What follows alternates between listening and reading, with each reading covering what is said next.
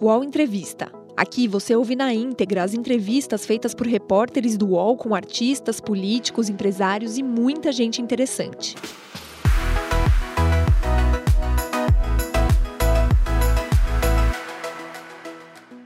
Olá, bom dia, 10 horas, 5 minutos. Estou ao vivo de volta aqui no canal UOL. Sempre um espaço de reflexão, de conversa, de entendimento dos problemas e as soluções também do nosso país. Aqui no UOL Entrevista a gente fala sobre política e tudo que é assunto no Brasil.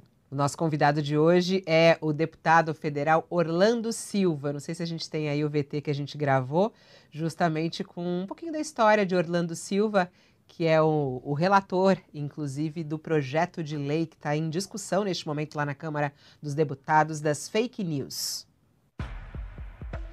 Orlando Silva tem 50 anos, nasceu na periferia de Salvador. Começou sua vida política ao entrar para o PCdoB e para a Uni, para pedir melhores condições de ensino. No início dos anos 90, ingressou no curso de Direito da Universidade Católica de Salvador, mas não chegou a concluir a graduação. Se mudou para São Paulo em 1992 para liderar o movimento Caras Pintadas e pedir o impeachment do então presidente Fernando Collor. Foi eleito o primeiro e único presidente negro da história da Uni e lutou contra a privatização da Vale do Rio Doce e pela democratização do ensino superior público. No fim do primeiro mandato do ex-presidente Lula, em 2006, Orlando Silva assumiu o Ministério do Esporte e ficou no cargo até 2011, primeiro ano do mandato da ex-presidente Dilma Rousseff. Durante sua passagem pela pasta, ocorreram os Jogos Pan-Americanos e Parapan-Americanos do Rio. O programa Bolsa Atleta, que apoia atletas de alto rendimento, e a Lei de Incentivo ao Esporte também marcaram sua gestão. Em 2012, foi eleito vereador em São Paulo e hoje exerce o seu segundo mandato na Câmara dos Deputados. Na casa, foi vice-líder da presidente Dilma e líder da bancada do PCdoB. Hoje é relator da PL das fake news que altera o entendimento público sobre a divulgação de notícias falsas e a política de transparência nas redes sociais. O texto foi aprovado no Senado Federal e deve ser votado na Câmara ainda neste mês. Orlando Silva é nosso convidado de hoje no UOL Entrevista. De Souza e também Leonardo Sakamoto. Olá, deputado Orlando Silva, muito obrigada por atender o convite do UOL. Um bom dia. Bom dia, Fabíola. Bom dia, Josias. Bom dia, Sakamoto. Um prazer falar com vocês. Olá, Sakamoto, bom dia. Bom dia, Fabiola. Bom dia, Josias. Bem-vindo, deputado. E o Josias mais uma vez comigo aqui. Bom dia, Josias, mais uma vez. Bom dia, Fabiola. Bom dia, Sakamoto. Muito obrigado, deputado, por nos atender. Vamos em frente. Vamos que vamos. E acho que seria legal a gente começar falando sobre a PEC dos, dos precatórios, antes de a gente falar sobre o projeto de lei das fake news eu acho que é, o, é, um assunto quente também, mas a PEC dos precatórios que segue em discussão. Né? O senhor votou contra a PEC dos precatórios.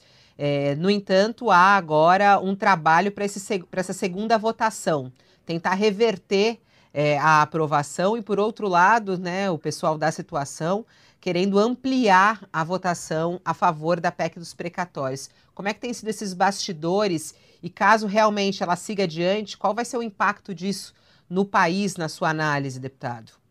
Olha, Fabíola, primeiro que eu considero um escândalo a votação que foi feita com relação a essa proposta de emenda à Constituição. Um escândalo porque um precatório, é bom que a nossa audiência a, compreenda, é um direito que transitou em julgado, ou seja, você teve um direito, você foi à justiça, você ganhou do governo na justiça, e você passa a ter um direito líquido para receber e o governo protela indefinidamente o pagamento. É gente simples, muitas vezes gente pobre, que precisa receber esse seu direito. E essa proposta de emenda à Constituição, na prática, adia. Por isso nós falamos que é uma PEC do calote. Então, é um absurdo essa, essa, essa posição. Tudo isso para quê? Para criar o chamado espaço fiscal, para garantir dinheiro, recursos, para que o governo possa tomar iniciativas várias. Né? Ah, se fala do auxílio emergencial, uma espécie de auxílio Brasil, que seria uma nova forma do, do Bolsa Família na era Bolsonaro.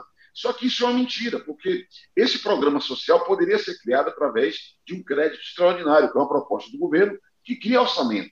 E nós, da oposição, votaríamos a favor desse orçamento para criar um programa social, porque tem gente com fome que precisa de ajuda. Eu não tenho a menor dúvida que isso seria necessário de ser feito. Agora, o governo está tentando criar um espaço fiscal, mais recursos para a política baixa, na minha opinião, o tom, chamado toma lá da cá, e para criar iniciativas que eh, tenham repercussão eleitoral a favor do presidente Bolsonaro.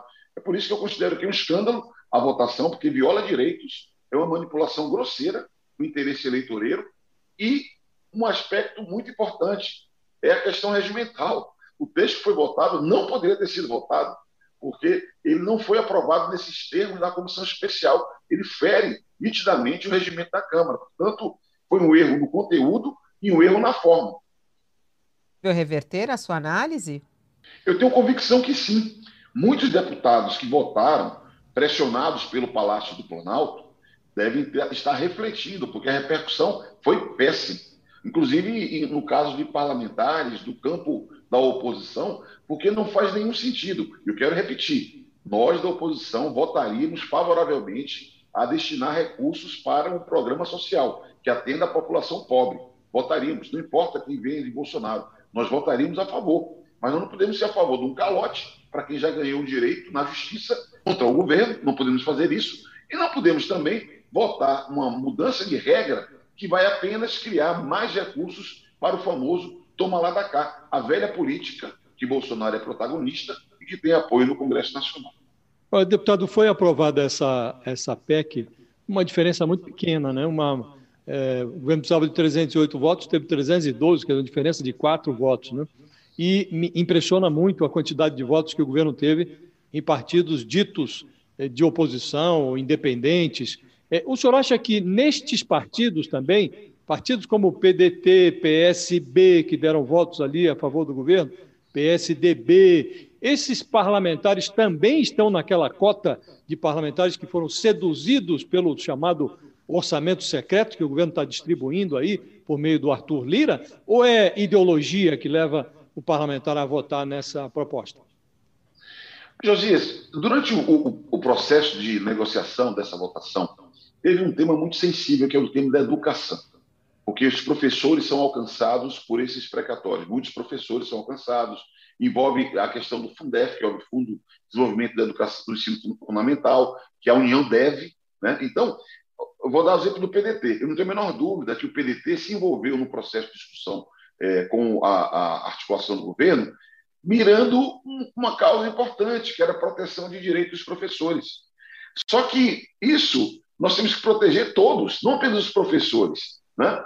E por isso que eu considero que foi um erro, e na minha percepção, a própria declaração muito forte do pré-candidato do PDT, Gomes, que ele fez no dia de ontem, na minha percepção, a chance é grande de reverter a posição de deputados do PDT, mesmo do PSB, e avançar em deputados, por exemplo, do PSDB, que apenas a bancada de São Paulo, é digno de nota isso, apenas a bancada de São Paulo, do PSDB, toda ela votou contra esse absurdo. Mas, na minha impressão, partidos como o DEM e o PSDB, que se colocam numa posição de independência com relação ao governo, nós temos um espaço para avançar. Nós vamos, Josias, trabalhar muito até a próxima semana, até a terça-feira da semana que vem. Vamos trabalhar muito para reverter votos. É possível derrotar esse absurdo.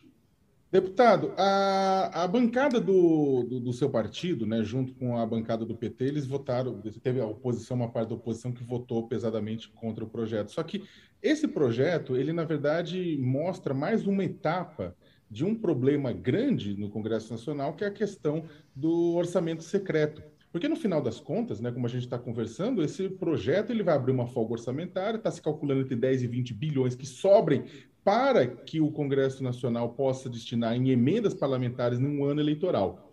E a gente tem, no fundo, uma discussão que, desde o começo do ano, com revelações pela mídia, de um orçamento secreto, das emendas de relator, né, em que, na prática, o relator, influenciado pelo presidente da Câmara, Arthur Lira, distribui recursos para os aliados, né? aí vem trator, vem um monte de coisa. Né? Como é que a oposição está é, atuando para combater as emendas secretas ou isso é uma situação que não tem jeito, vai ter que deixar na mão do STF?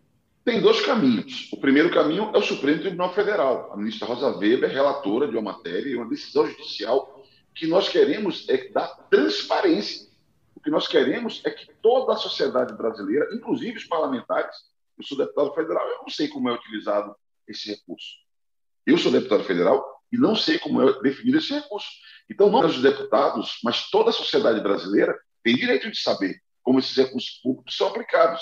Então, eu espero que a ministra Rosa Weber possa, num prazo muito breve, decidir sobre um pleito que foi feito por diversos partidos. E a segunda questão é a comissão mista de orçamento. Eu faço parte da atual comissão mista de orçamento e estou decidido a que nós façamos um enfrentamento na, na CMO, como a gente chama a comissão mista de orçamento, para que nós possamos superar essa fase. É mais um fator de desgaste para a política e para o parlamento.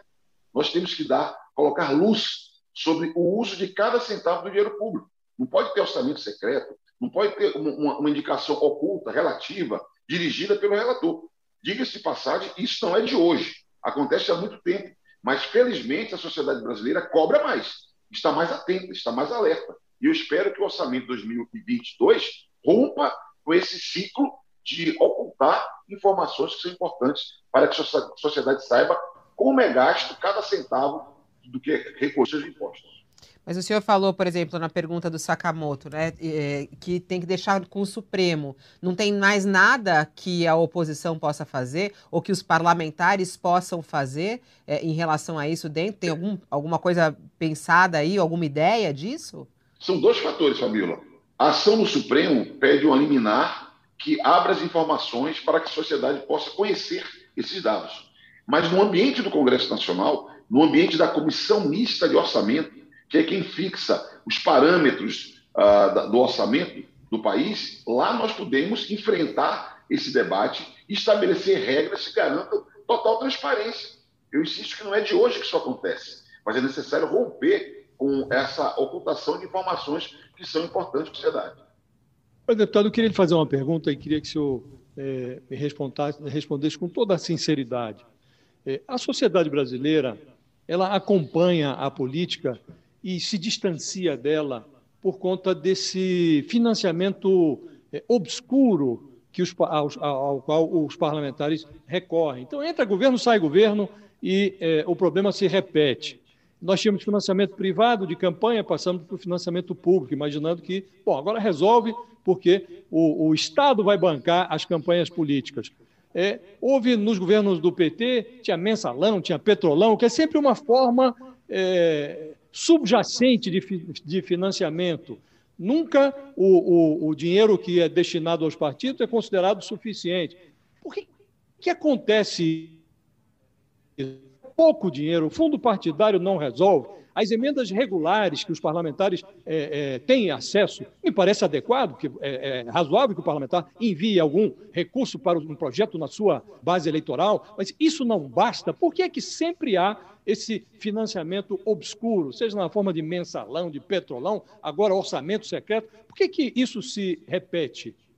Olha, Jorge, são duas coisas diferentes. Né? Você tem é, denúncias de corrupção, que é um tipo de questão, né, que é um, problema que o Brasil precisa enfrentar, e você só enfrenta a corrupção com mais transparência, exigindo mais transparência da política, dos políticos, dos governos. Né? É muito importante. Eu considero que o financiamento público de campanha foi um passo adiante que foi dado. Que é aquela história, quem, quem contrata a banda toca música. Então, é importante você ter um, um regramento é, que permita a paridade de armas, para usar uma expressão que o ministro Salomão até usou no julgamento feito no terceiro essa semana. Para ter paridade de armas é necessário você ter uma mesma regra. Na minha opinião, é necessário baixar o teto de gastos das campanhas. É muito importante baixar o teto de gastos das campanhas. Então, são fenômenos diferentes. Tem que combater corrupção com transparência, a sociedade cobrando cada vez mais. Nas campanhas eleitorais foi importante o financiamento público, considero importante reduzir o teto de gastos. E tem a gestão do orçamento, que aí entra esse debate acerca de emendas parlamentares, que eu também considero legítimo que os parlamentares possam discutir com o governo programas, projetos que atendam comunidades que ele procura representar. O que, o que fica ruim, na minha opinião, é essa, esse manejo, que é um manejo oculto do orçamento. É, mas aí é que o senhor diz que são coisas diferentes, mas o que une as duas coisas é a corrupção. Porque neste orçamento oculto, o que está a se dizer agora é que os parlamentares estão destinando a verba, estão praticamente executando o orçamento. E vai uma ordem para que o Ministério, então, repasse a verba para comprar trator, para comprar seja lá o que for, e com a suspeita de que o parlamentar está abocanhando um pedaço daquele recurso. Então tem corrupção aqui também, ou pelo menos a suspeita de que tenha corrupção. Né? Então esse fenômeno vai ser é repetido. Que a suspeita, é que a suspeita, Josias, ela tem que ser investigada, tem que ser apurada. Mas nesse tema da o manejo dessa parte do orçamento não necessariamente pode ter corrupção. Pode não ter corrupção e ainda assim não ser correto. Mesmo que não tenha corrupção, não é correto que uma parte do orçamento seja manejada é, de modo discriminatório. Por que, que para atender uns deputados e não outros? Por quê? Qual o critério republicano na, no manejo dessa, desse, desse orçamento? Então, eu, eu separo as duas coisas porque corrupção tem que ser tratada como corrupção, investigada, é, combatida, denunciada e punida. Mas a gestão do recurso público também tem que ter transparência, porque a corrupção não é apenas você pegar o dinheiro e botar no bolso um deputado, um político, um empresário ou qualquer pessoa. Não é só isso. É também, você pode corromper até mesmo instituições, se você faz um manejo inadequado do orçamento público. Seria o caso de acabar com as emendas parlamentares? Eu considero que não. Você tem vários tipos de emendas que são legítimas. Vou dar um exemplo prático. Você tem emendas de comissões permanentes. A Comissão de Educação, a Comissão de Saúde, de Seguridade, a Comissão de Trabalho. São, é mais do que legítimo que as comissões elas debatem publicamente, aprovam publicamente para onde para que programas indicar recursos. As emendas individuais dos deputados, do mesmo modo. Aliás, eu, eu tenho sempre dito que eu acompanhei a transição do governo Fernando Henrique para o governo Lula. E houve, no período do governo do presidente Lula e mesmo da presidente Dilma, houve uma expansão do valor, do montante das emendas individuais, e isso mudou muito pouco a dinâmica até mesmo de apoio do parlamento. Quanto que é uma então, emenda? Então, Quanto que... que... são as emendas individuais? Coloca o valor para gente. Quanto que, por exemplo, uh, o senhor, como deputado, recebeu de emenda individual? Olha, deve ser hoje, eu falo deve ser, porque eu tenho uma equipe que cuida do tema, deve ser perto de 17 milhões de reais, sendo que metade disso deve ser destinado para a saúde, necessariamente em saúde. E a outra parte pode ser aplicada de... em qualquer programa do, do, do, dos ministérios do governo federal. 17 milhões do ano. Ou repassada a municípios. 17 ano, milhões do ano. ano. E aí o senhor pode pegar. Eu acho muito educativo a gente falar sobre isso, né? Porque eh, explica para as pessoas.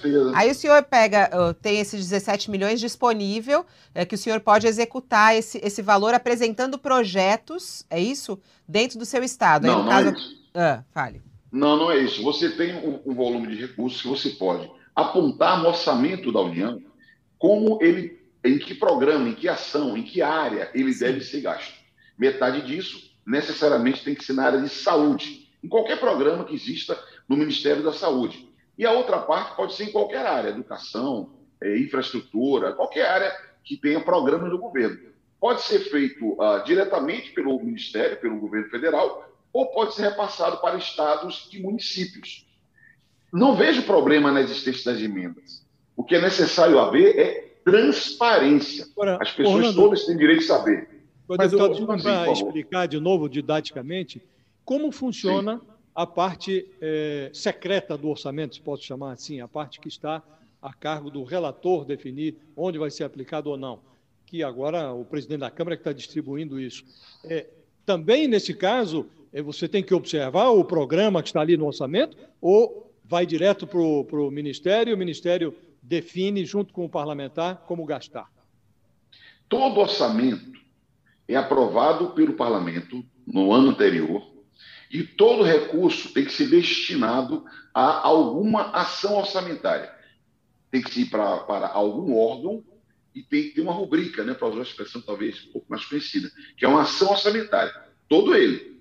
O que se diz, eu tenho pouca informação sobre o manejo desses, desses dados, faço parte da oposição, não componho esse tipo de, de, de movimento de construção, o que se diz é que o orçamento chamado secreto é manejado pelo relator que indicaria áreas do governo, áreas de governo, sugestões feitas por parlamentares que são beneficiados desse momento. É, nesses termos que acontece. O orçamento ele é aprovado previamente, vai para um órgão determinado do governo. E o relator do orçamento teria o poder, o condão, de fazer indicação de uh, pedidos de parlamentares que deveriam ser atendidos. É nesses termos, até onde eu sei, que pode acontecer esse aí, processo. Só para concluir esse pedaço, o senhor dizia que o, a parte é, regular do orçamento, as emendas regulares, é alguma coisa como 17 é, milhões por parlamentar. Aí a emenda de bancada também. E essa parte secreta, quanto é que cada um está levando? Eu não posso mais de modo ideia. E é por isso, inclusive, que a sugestão é que os dados sejam transparentes. Eu considero que os próprios deputados têm direito de saber se há um tratamento distinto, por que, que esse tratamento distinto se dá? E de que modo? E de que montante? Vamos falar de fake é... news. Isso. Vai Não, lá, vai lá, Sakamoto. Só para terminar assim, pra, uh, o deputado, toda a argumentação que o senhor está usando para falar da questão dos precatórios, a gente está falando de uma questão de que, bem, é, é extremamente obscuro, é bizarro, a, o regramento é confuso, é, é politicamente deturpado com relação à distribuição de emendas. Mas, dando um passo atrás, é, Parte, do, parte dos partidos de oposição votaram a favor. O senhor falou, não, porque o pessoal pensou em isso garantir um pre, o, o, projeto novo garante destinação para educação, para o Fundeb. Bem, mas se não tivesse sido aprovado o projeto, os precatórios teriam que ser pagos, inclusive a questão do Fundef. Então, na verdade, a, a pergunta acho que é anterior é, não mostra, na verdade, uma cisão, é, é, um problema ideológico na própria oposição, em que uma parte dos partidos de oposição e uma parte dos deputados de oposição, porque inclusive PDT e PSB teve gente que votou contra, é, são alinhados politicamente, são alinhados ideologicamente ao programa de seus partidos, enquanto uma parte da oposição está no cada um por si, Deus acima de todos, porque, na verdade, em última instância, é isso a mensagem que passa à sociedade, né? que, é, no fundo, no fundo, no fundo, esse pessoal pensou mais na sua sobrevivência eleitoral no ano que vem do que no programa partidário que os elegeu. Sakamoto, eu estou convencido que o Brasil não suporta mais Bolsonaro. Um outro mandato de Jair Bolsonaro seria uma tragédia profunda para o país. Se nós observarmos agora a participação dele na Copa, fica nítido a inapetência dele para liderar o país eu insisto que não é possível, não é correto, não é adequado politicamente você assinar um cheque em branco, entregar na mão do Bolsonaro, para ele fazer o que bem entender, para tentar viabilizar sua eleição. E repito, se propor financiamento para um programa social para gente pobre, nós votaremos a favor. O que nós somos contra é assinar um cheque em branco, entregar para o Bolsonaro fazer politicagem, como bem entende, para se reeleger. A batalha contra os precatórios, a PEC dos precatórios, ela está em curso, ela não acabou. Eu estou lutando para que os meus companheiros de oposição, aqueles que votaram, na minha opinião, equivocadamente, mudem de posição. Ainda tem. É na próxima semana. Portanto, eu vou me permitir ficar no patamar que eu cheguei, porque eu não vou questionar o voto dado apenas, eu considero que pode ter tido boa fé, mas eu espero que eles mudem o voto. É isso que a sociedade brasileira espera: que os direitos sejam respeitados, que o devido processo seja cumprido, que o regimento da Câmara seja respeitado. E é por isso que eu vou ficar por aqui, me perdoe, mas eu não vou avançar uma palavra sobre os meus colegas da oposição, que eu preciso dos votos deles na próxima semana. Ô, deputado, antes até de a gente ir para fake news, o senhor que estava falando agora que o Brasil não suportaria mais um governo Bolsonaro, então, eu já queria lhe perguntar sobre a questão das manifestações contra o governo Bolsonaro e pelo impeachment. Eu lembro que na nossa última conversa foi a respeito disso, inclusive o senhor ao vivo aqui no All News. É, não vão ocorrer mais manifestações? Tem manifestações previstas? Ou uh, a oposição desistiu nesse momento de pedir o impeachment de Bolsonaro? Veja, eu considero que a, a oposição cumpriu um papel importante quando realizou atos de rua na minha opinião, houve um equívoco de parte da oposição que uh, não compreendeu a necessidade de reunir todos na defesa da democracia e na denúncia do projeto gerado por Bolsonaro.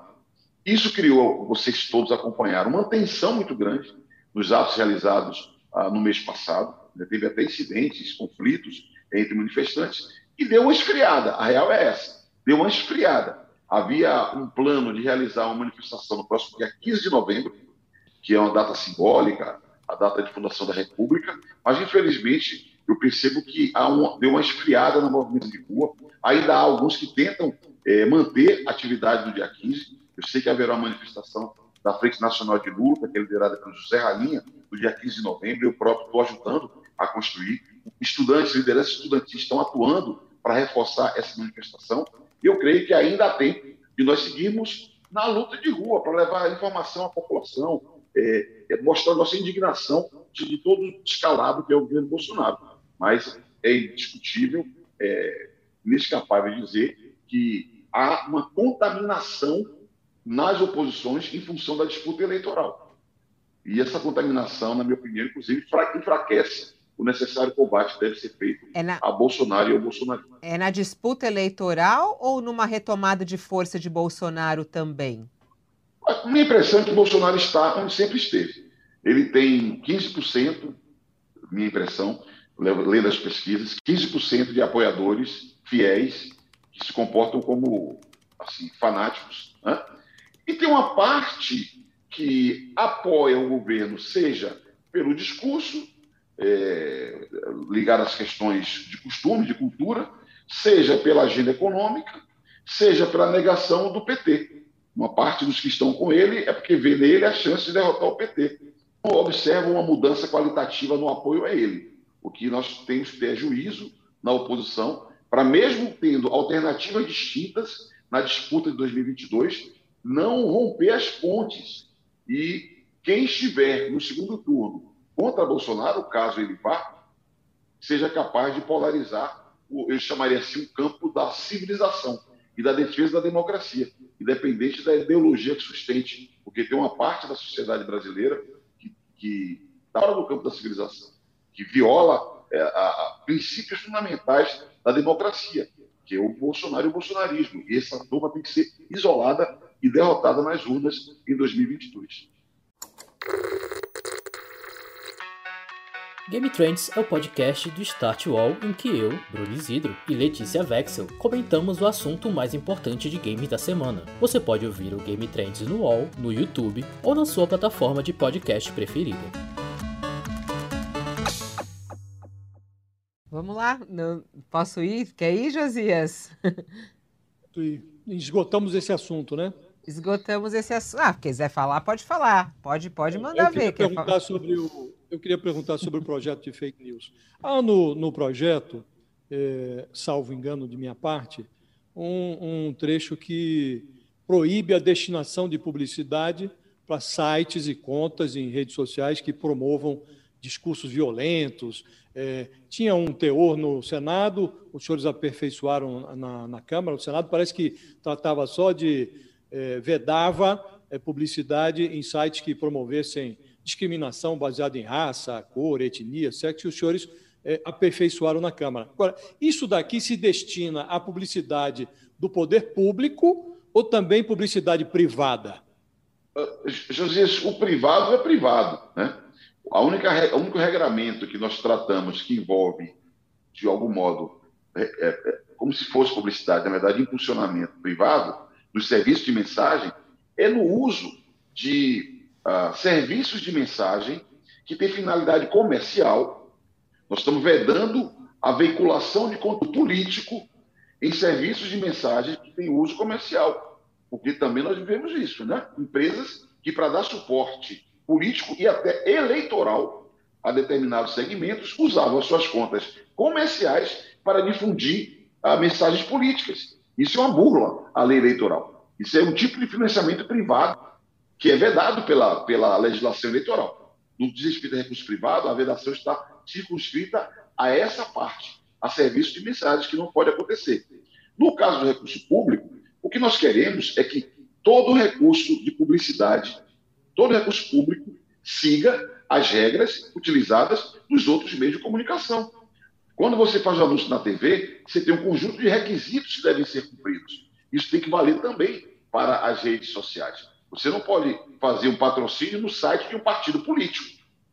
Você também não pode fazer um patrocínio num site ou num, num, num, num meio de comunicação que difunde desinformação, discurso de ódio. Isso não faz sentido, porque isso é intoxicar as relações. Eu lhe fiz essa pergunta. As relações sociais e políticas. E hoje me parece que há uma sistemática de distribuição de publicidade que a empresa investe e o, o portal, o site, o Big Tech lá, destina de acordo com a audiência. Ah, se esse site tem muita audiência, eu pego esse dinheiro e mando para lá. Não importa se o sujeito está divulgando mentira, é, é mensagem violenta, e algumas empresas já viram que isso é um erro, estão se, se corrigindo, mas o projeto então não trata disso. Nós, nós sugerimos é, que todo recurso público tem que seguir regras de transparência, critérios públicos para aplicação nesse, nesses meios de comunicação, nessas redes sociais, em buscadores, etc. E veda, inclusive, o patrocínio, a publicidade em, uh, em, em meios que tem no discurso de ódio, na desinformação, que difunde fatos sabidamente inverídicos, eles não podem receber. E nós sugerimos, Josias, já que é um tema assim relativamente complexo, mas eu estou convencido que é muito importante, nós sugerimos um critério da chamada autorregulação regulada da, dessas atividades, que é uma inspiração na, na Alemanha. Autorregulação regulada por quê? Porque as plataformas fixariam códigos de conduta e termos de uso, aqui seria a face de autorregulação, mas regulada porque deve seguir determinados parâmetros, fixados pela própria lei, fixados, pelo, na minha visão, pelo Comitê de Gestão da Internet, que poderia apontar regras infralegais que vai orientar a elaboração desses códigos de conduta. A, o CGI, inclusive, certificaria esses códigos de conduta. E nesses códigos de conduta, nós temos que ter parâmetros que impeçam que o ódio que é funcional para polarizar a sociedade e conquistar audiência seja um fator de monetização. Porque, na prática, o que se vê é o discurso de ódio financiado até por dinheiro público. Mas mesmo o dinheiro privado é questionável do ponto de vista ético a sua utilização a partir da difusão de desinformação e de discurso de ódio que é funcional para polarizar e conquistar audiência. Agora... Eu apostaria que nos códigos de conduta isso espaço. Eu espero que as plataformas também compreendam a responsabilidade que elas possuem. Mas o que, que entraria nesse código de conduta? É, fiquei na dúvida um pouco só, Sakamoto, dessa história quando ele diz é, do, do, da classificação né, dos canais é, que fazem né, essa política do ódio total. É, como é que vai identificar isso? É através desses códigos é, de ética que o senhor falou? É, como é que vão ser esses, esses códigos de conduta? O que, que vai ter nisso para poder identificar e, de repente, carimbar esses canais como canais que não estão corretos? Eu tenho, eu tenho convicção que lei que trata de temas de tecnologia, elas têm que ter um, caráter mais conceitual e principiológico do que entrar em muito detalhamento. Por quê? Porque muda muito. As formas mudam, os processos mudam, as funcionalidades dos serviços mudam muito. É por isso que nós apontamos diretrizes na lei e sugerimos que haja uma, um órgão com competência normativa infralegal, que na minha visão deve ser o Comitê Estudo da Internet, porque ele é técnico, é multissetorial, tem academia, tem indústria, tem sociedade civil, tem o governo, e esse órgão vai fazer as indicações do que deve, do que deve compor, as diretrizes, do que deve compor um código de conduta dessas plataformas. Essas plataformas, elas têm informação sobre toda a atuação de quem opera nessas plataformas. Então, eles sabem quem difunde fatos uh, sabidamente inverídicos, tanto que há a moderação de conteúdo. Há moderação de conteúdo. O que eu espero é que o Código de Conduta estabeleça parâmetros sobre o que pode e o que não pode ser feito, e desse modo as plataformas elas colaborem com o enfrentamento do discurso do ódio, que é funcional para manter a polarização nas redes sociais e é até financiado por dinheiro público e privado. Aqui você já está tratado de uma segunda parte do debate do PL de combate à fake news, que é a questão da moderação de conteúdos. Eu aposto numa colaboração desses provedores de internet para que nós possamos, é, de modo atualizado, enfrentar o discurso de ódio e a desinformação, enfrentar, inclusive, a monetização disso. Falando em discurso de ódio, deputado, vamos trabalhar com uma, uma, situação até que é bastante real e recorrente. Volta e meia, chega até meu conhecimento, mensagens de WhatsApp anônimas com ameaças de morte contra mim, com difamações pesadas, né? Mas eu não posso fazer nada sobre isso. O seu PL, o seu projeto de lei, ele vai viabilizar que eu identifique responsável para eu poder processá-lo na justiça? Esse é um tema, Sakamoto, central do debate do projeto de lei. Né? O texto do Senado deu uma solução determinada para isso. O que é que o texto do Senado, aprovado no Senado, propõe? Todas as mensagens que tenham sido encaminhadas mais de cinco vezes, ou que alcance mais de mil pessoas, devem ser guardadas por três meses porque, veja, você recebe uma mensagem, mas antes, durante, antes de você receber, ela já está rodando, rodando há mais tempo. Por isso a ideia de quem propôs de três meses. E a perspectiva é, com a guarda dessas, dessas informações de metadados, com a guarda dos encaminhamentos, você poderia fazer o esforço de tentar localizar a autoria da mensagem. Essa é a proposta e o sentido da proposta. Criar um mecanismo para identificar ou se aproximar da autoria da mensagem. Os críticos dessa proposta argumentam que você pode encaminhar uh, mudando de plataformas, portanto, essa coisa de cinco encaminhamentos poderia ser burlada com a mera edição de uma palavra, alteração de uma letra maiúscula para uma minúscula, já alteraria hipoteticamente o conteúdo, então seria facilmente burlável o mecanismo. Considera que guardar dados de mensagens cinco vezes encaminhadas, já com mil pessoas, abriria a hipótese de guardar dados de muita gente, digamos assim, e feriria até mesmo a presunção de inocência, porque até que prova o contrário, ninguém é culpado. E a sua privacidade deve ser preservada, inclusive as suas comunicações, até mesmo os encaminhamentos. Isso falam os críticos dessa proposta. Qual é a nossa defesa? Que é o que eu estou propondo no texto, que é diferente da proposta do Senado. Eu estou propondo um caminho para buscar a, a prova que é inspirado na experiência do grampo telefônico. Eu não vou guardar dados de todo mundo. Mas quando houver uma denúncia, uma decisão judicial ou até administrativa de um inquérito, poderia determinar guardar informações daquela, daquela, sobre aquela dada mensagem e a partir daí você pode desenvolver uma investigação para chegar na autoria. O inquérito de fake news realizado hoje no Supremo Tribunal Federal mostra que, com base em caminhos como esse, é possível, quando há determinação e esforço, você chegar na autoria. E a outra parte do problema, que é chamada viralização, que é quando a mensagem vai muito adiante, aqui é um tema bem polêmico, mas eu quero sustentar, que é que nós estamos propondo vedar os reencaminhamentos, permitindo apenas encaminhamento de um para um, ou de um para vários, quando você tem os vários nos seus contatos. Ou seja, na sua lista de telefone, você pode dar para um grupo que você tem contato e que ele tem o seu contato. É uma forma de diminuir, diminuir a difusão, a viralização, e está inspirada na experiência da Índia. Você deve recordar que quando teve linchamentos em 2017, o próprio WhatsApp, que é o serviço de mensagem principal do Brasil, reduziu o tamanho de grupos e reduziu a possibilidade de encaminhamentos. Nós estamos seguindo a mesma lógica para tentar diminuir a viralização. Ah, mas aí vem a pergunta, né? Claro, na eleição de 2018, o WhatsApp foi obrigado a fazer várias mudanças, teve redução de reencaminhamentos no Brasil também, teve tudo isso. Mas a vedação de encaminhamento para múltiplos usuários não é uma proposta muito radical. Ela sobrevive no Congresso, ou melhor, sobrevivendo no Congresso, ela sobrevive a um veto presidencial, considerando que o presidente é um dos maiores interessados? Essa é a minha luta.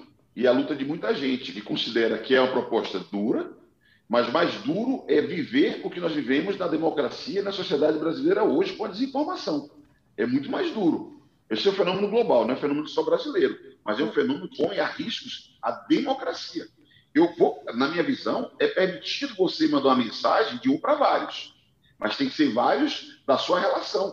Nós estamos aqui atuando duramente para enfrentar o disparo em massa e dar instrumentos legais, inclusive, para que o TSE possa fundamentar não uma interpretação da lei eleitoral, mas da lei explicitamente interpretar, encontrar os caminhos para proibir o disparo em massa e para proibir a montagem de mega estruturas que é financiada com dinheiro grosso, com dinheiro oculto, com dinheiro sujo, me arriscaria dizer, para atender finalidades maliciosas, finalidades políticas é, não legítimas. O senhor mesmo disse. Desculpa, Josias, a dúvida do Sacabou. Essa proposta fica de pé no plenário do Congresso Nacional eu vou defender na Câmara e no Senado. O presidente pode vetar? Pode, mas o veto presidencial também pode ser apreciado pelo Congresso. Porque tem outra medida, Sakamoto, que eu diria que é até mais dura do que essa, que nós estamos exigindo que as empresas que oferecem serviços aos brasileiros tenham sede no Brasil e cumpram a lei brasileira, sob pena de advertência, multa, suspensão do serviço e até mesmo bloqueio. Ou seja, você está falando do Telegram na prática. É, eu ia né? falar prática. exatamente isso, o Telegram. Eu não quero, eu não quero fulanizar, eu, eu não quero fulanizar, porque pode ter outras empresas que sejam enquadráveis nisso. Mas o que eu é queria lhe perguntar, porque a certa altura da nossa conversa, o senhor disse, ah, é, nesse tipo de assunto, às vezes é melhor ser conceitual do que específico, porque a coisa muda muito rapidamente. Né? O senhor falou aqui em três meses, por exemplo, de prazo para guardar é, mensagens. No julgamento do TSE, é, o WhatsApp respondeu ao TSE que guardou as mensagens no, no julgamento da chapa Bolsonaro-Mourão por seis meses. E o julgamento foi se dar depois de três anos, não adiantou nada. É, e os senhores estão falando de regular é, disparos em massa. Nós temos o WhatsApp, que é o maior aplicativo no país, mas já está o presidente migrando para o Telegram, já estão criando um outro, um outro aplicativo nos Estados Unidos e eles estão sediados lá. Aí o senhor fala, ah, vamos proibir, multar. Mas como multar se eles não estão sujeitos à legislação brasileira, uma vez que não estão sediados aqui? Eu me pergunto se a gente não está querendo é, segurar um peixe ensaboado sem condições técnicas de fazê-lo. Veja, você deve recordar, Josias, que não faz muito, um juiz de primeira instância determinou o bloqueio da atividade do WhatsApp. Foi um tumulto danado no Brasil. Mas durante um tempo foi cumprida a ordem dele. Ou seja, solução Porque técnica. A sede aqui está sujeito à nossa jurisdição, né? So... Não, não, não. Solução técnica. Solução técnica. O WhatsApp cumpriu uma determinação social. Aliás, eu valorizo o WhatsApp no sentido de que ele dialoga conosco, cumpre a decisão do Supremo Tribunal Federal da Justiça, do TSE, tem uma atividade colaborativa. Não estou querendo fazer merchandising para ninguém, mas eu devo reconhecer que tem uma atitude é, com algum compromisso é, com o país. O que eu te chamo a atenção, Josias, é que solução técnica para bloquear esse tipo de serviço existe. Caso a empresa, e qualquer empresa, é evidente que o Telegram, como ele já tem uma presença hoje em perto de 50% dos dispositivos móveis, do celular e do Rio, chama atenção, porque não tem sede, não tem representação. Vai ser notificado, não vai responder. Vai ser multado, não vai responder. Pode ter o serviço suspenso, pode ter o serviço bloqueado. Solução técnica A. A. E isso é absolutamente legítimo. Por que é legítimo? Porque a lei tem que valer para todos. Isso viola até a concorrência. Não pode duas empresas que oferecem o mesmo serviço no país, uma segue a regra da lei, a outra ignora solenemente. Então, não é pescar um bago ensaboado, apesar de que eu percebo uma resistência muito grande das big techs, das plataformas digitais, uma resistência muito grande à regulação. Só que esse debate não é um debate só do Brasil, eu insisto. É um debate que acontece no mundo inteiro. E a nossa luta será no Congresso Nacional, se houver veto, derrubar o veto, para que nós possamos uh, fazer cumprir uma expectativa que eu percebo que é grande no Congresso Nacional e na sociedade. Ninguém suporta viver com a sociedade tóxica e baseada em desinformação ah. como que nós temos hoje. Agora, nesse caso, né, a gente está falando, na situação atual que a gente está vivendo, o presidente Jair Bolsonaro com as lives que ele faz, é, já várias uh, coisas foram apagadas, né? Ele ficou suspenso do YouTube por um tempo e havia essa discussão até na, no relatório final da CPI da Covid, se discutiu lá é, justamente banir o presidente das redes sociais. O senhor é a favor disso? Acho que o presidente Bolsonaro deveria sair das redes sociais e dentro de tudo isso que a gente está conversando, qual tem sido o impacto da atuação do presidente da República nas redes sociais na sua análise, deputado?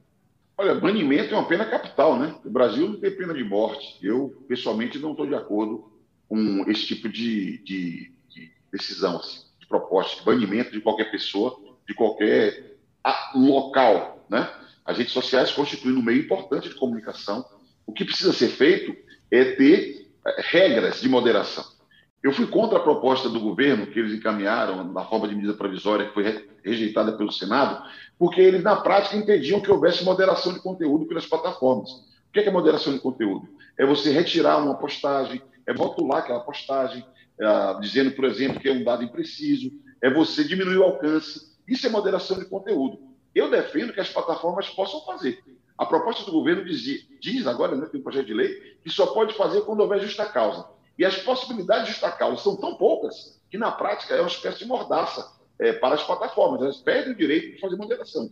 Eu acho que elas devem ter o direito de fazer, mas elas precisam notificar o usuário que está fazendo moderação, elas têm que dar o direito de contraditório. Nós temos que ter direito de dizer não. Vocês estão errados na, na, na rotulagem desse conteúdo ou na retirada desse conteúdo. Inclusive, eu defendo uma reparação.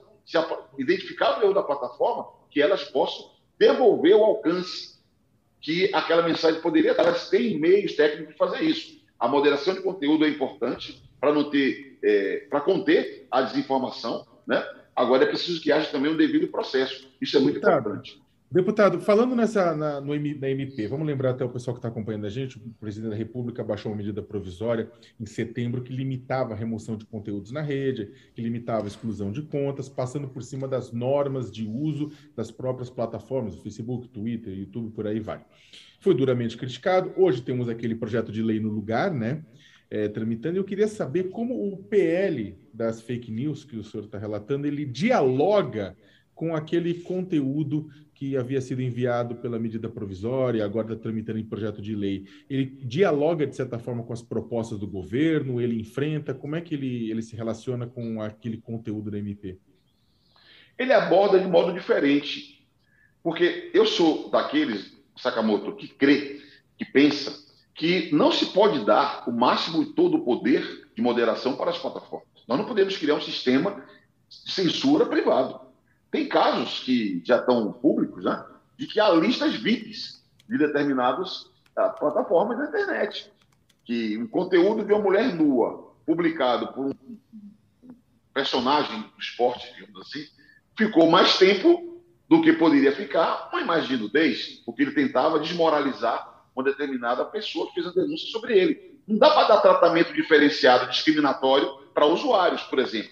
Mas plataformas fazem isso por vezes porque isso interessa ao negócio deles. Isso dá audiência para o negócio deles. Então, é errado você permitir um sistema de censura privado das plataformas, não pode ter todo o poder, não pode ter tratamento discriminatório, mas também é errado você impedir que elas próprias assumam a responsabilidade ancorada nos seus termos de uso e no código de conduta, elas assumam a responsabilidade de fazer a moderação. A moderação é como uma edição que é feita no meio de comunicação. Né? Eu acho que eles têm essa responsabilidade. Agora, insisto, tem que avisar o usuário que fez, tem que dar direito de contraditório e tem que repor a possibilidade de alcance daquela mensagem caso a moderação tenha sido feita de modo equivocado. E são inúmeros os casos já denunciados de moderação feita de modo equivocado. Eu, eu penso nisso. O devido processo é algo que vale, mas nós temos que colher também uma contribuição das próprias plataformas. Como é que está o cronograma da PL das fake news? A gente está falando aqui um pouquinho da, da, construção desse texto. O texto já está amarrado, já está fechado, deputado? É, quando que ele deve ser colocado em votação? Como é que está esse cronograma? Veja, esse texto foi votado no Senado no ano passado. Sim. Na Câmara dos Deputados, a nossa decisão, e na época o presidente era o Rodrigo Maia, era nós olharmos com mais vagar o texto.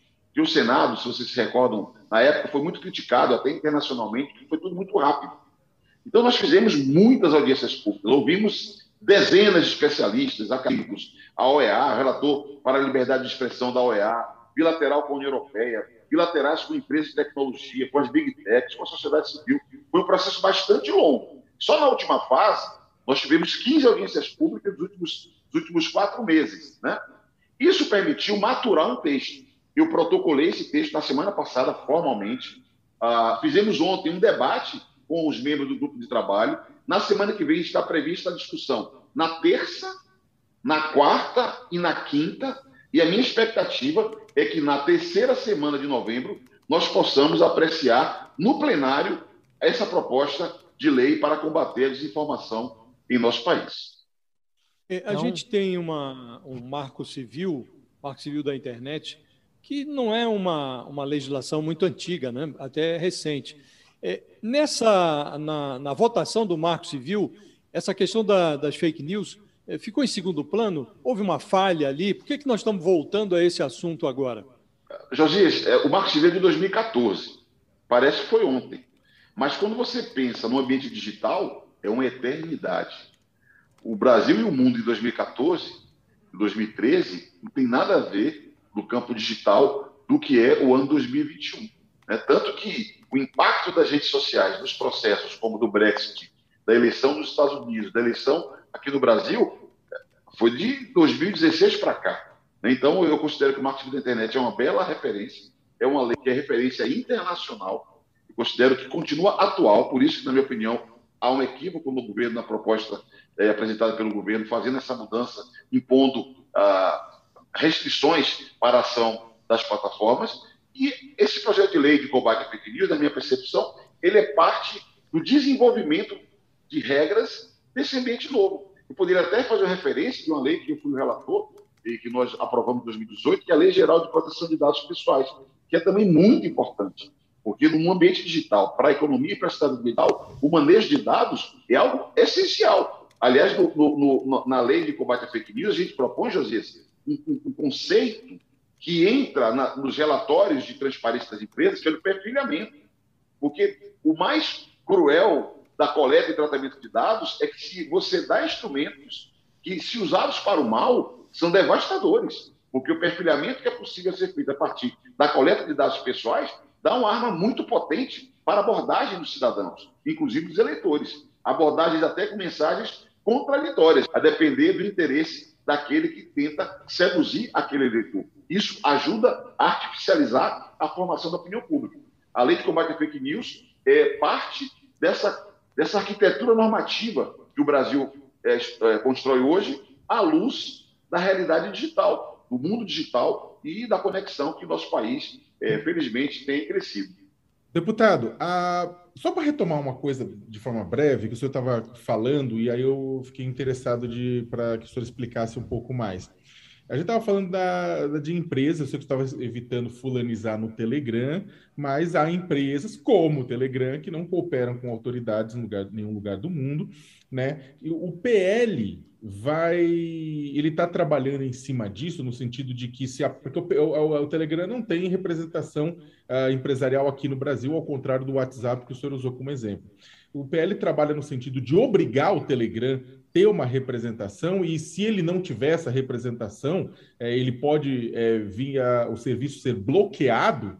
Uh, vocês estão trabalhando nesse sentido, não? O texto propõe que todas as empresas que oferecem serviços aos brasileiros tenham sede no país e cumpram a lei do Brasil. Porque você poderia. É, é simples você estruturar uma representação de qualquer empresa. É algo absolutamente simples. Mas é essencial que a lei brasileira seja cumprida. É, isso é essencial. Então, na medida em que ela seja descumprida, a sugestão do texto é advertência, multa, suspensão de serviço e bloqueio de serviço. E tudo isso seria feito por decisão judicial, que vai moderar, vai, uh, vai graduar a sanção à luz da reincidência, no descumprimento da norma. Portanto, é sim uma medida que procura efetivar o cumprimento da norma no Brasil, sob Ou seja, pena, na prática, de bloquear. Mas na prática, o que o senhor está colocando então é o seguinte: uma empresa que não tem nem representação, a justiça pode até mandar uma carta precatória para longe, que seja, mas o fato, para Dubai, no caso do Telegram, né, que está sediado lá, o fato é o seguinte. Eles têm uma representação no Reino Unido, poderia até enviar para o Reino Unido. É. Mas em última instância, né, em última instância, é, caso uma empresa como eles ou qualquer outro aplicativo não abra uma representação no Brasil para poder, inclusive, cumprir a lei brasileira, essa empresa e esse serviço de mensagens, se o projeto da PL for aprovado do jeito que está, ele pode levar à suspensão de todo o envio de mensagens de uma empresa como o Telegram no Brasil. É isso? Sim. Se a lei não for cumprida, por decisão judicial, nós podemos bloquear o funcionamento de determinados serviços no país. E eu considero isso absolutamente legítimo e democrático, porque a lei tem que valer para todos. Inclusive, é razoável do ponto de vista da concorrência. Você não pode ter uma empresa que segue todas as leis do país e outra que ignora. É como se fosse assim: uma empresa atua com base no trabalho assalariado e outra atua com base no trabalho escravo. Não pode ser. Se é proibido o trabalho escravo, é proibido o trabalho escravo, não pode ser permitido. Deputado, a gente já está aqui na reta final, mas eu tenho que falar de 2022 também. É, e nos últimos dias chamou atenção aí uma informação de uma possível aliança entre Lula e Alckmin, uma possível chapa Lula-Alckmin. Isso é possível? Como é que estão essas conversas aí, deputado? Olha, na política, a minha impressão é que tudo é possível, né? Você dizer que não é possível uma coisa na política, eu não creio que seja provável. Eu até consigo ver algum ganho que o presidente Lula poderia ter com apoio do ex-governador Geraldo Alckmin. só não consigo ver que ganho que o ex-governador Geraldo Alckmin teria com apoio ao presidente Lula. Então, e um acordo político pressupõe que tenha vantagem para as duas partes. Eu temo até que o presidente Lula perca também, porque o eleitorado é rigoroso. Tem um, o eleitorado do presidente Lula, uma parcela, uma parcela grande, tem uma visão crítica dos governos do PSDB no estado de São Paulo. E esse tipo de associação, o governador Alckmin foi quatro vezes governador do estado. Essa associação do governador Geraldo Alckmin com o presidente Lula, na minha impressão, pode aparentemente levar apoio de um campo mais conservador, mas pode também retirar apoio de uma parte que é mais progressista e que não tolera, digamos assim, é, uma aliança com os tucanos, pelo que eles representaram, representam no governo uh, do Estado de São Paulo. Mas não seria uma aliança no caminho que o senhor mesmo defende, falou há pouco aqui, sobre essa frente mais ampla em defesa da democracia e, inclusive, com esse objetivo de derrubar uh, Bolsonaro? Uh, fazer uma aliança como essa não seria um grande desafio nesse sentido para derrotar Bolsonaro? A minha visão é que Frente Ampla é um movimento político. Foi, foi movimento de Frente Ampla que nos permitiu aprovar o auxílio emergencial, o Fundeb permanente, fazer uma barreira na defesa da democracia. Esse é um movimento político. Do ponto de vista eleitoral, a eleição tem dois turnos. Dois turnos nos permite ter, primeiro turno, uma postulação, uma candidatura mais programática, com a identidade mais nítida, e eu defendo que nós mantenhamos canais de comunicação com todas as candidaturas, mesmo que tenha distinção de programa conosco, mas que tenham um compromisso com a democracia. E incluiria o ex-governador Geraldo Alckmin, evidentemente. O canal de comunicação para uma eventual parceria no segundo turno é uma coisa, é diferente de você fazer um arranjo que a população nem entende direito. Como é que pode juntar água e óleo, né? E isso pode até produzir, na minha impressão, algum prejuízo eleitoral e político para quem se reunir é, de modo inexplicável, digamos assim, para Aí, a população. O PCdoB cairia fora num caso como esse? Se uh, Alckmin ficasse com Lula, cairia fora ou não?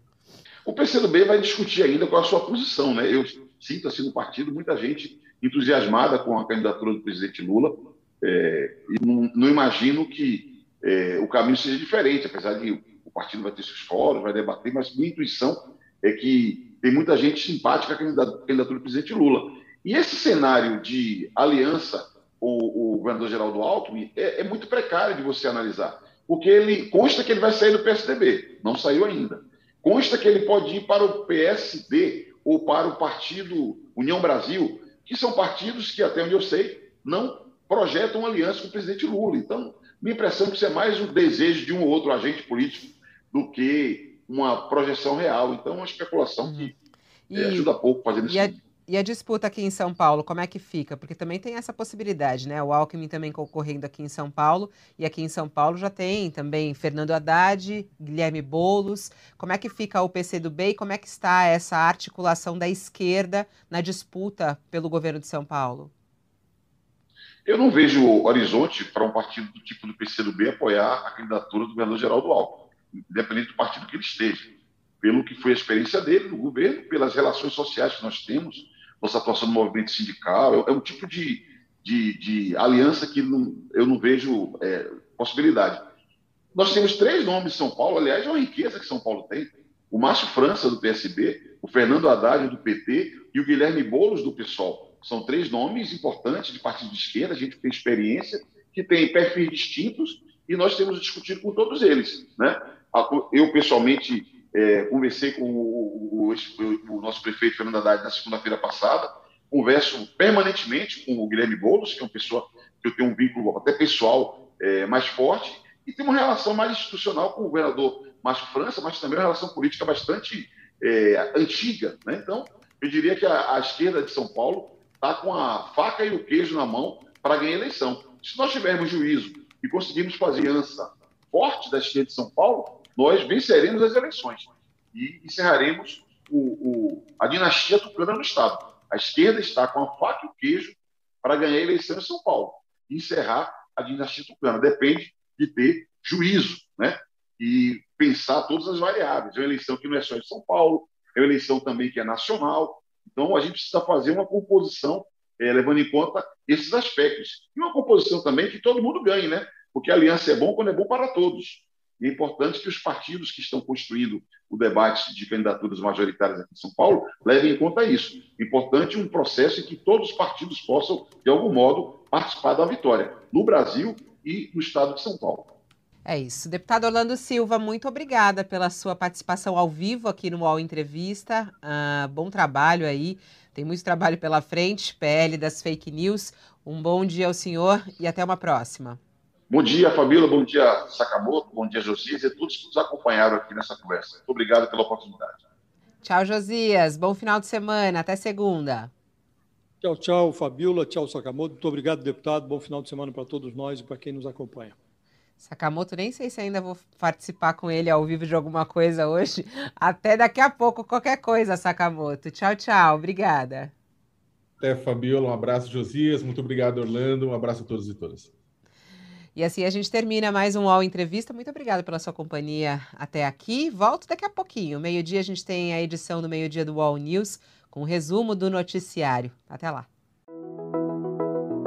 O UOL Entrevista e outros podcasts do UOL estão disponíveis em uol.com.br/podcast. Os programas também são publicados no YouTube, Spotify, Apple Podcasts, Google Podcasts e outras plataformas de distribuição de áudio.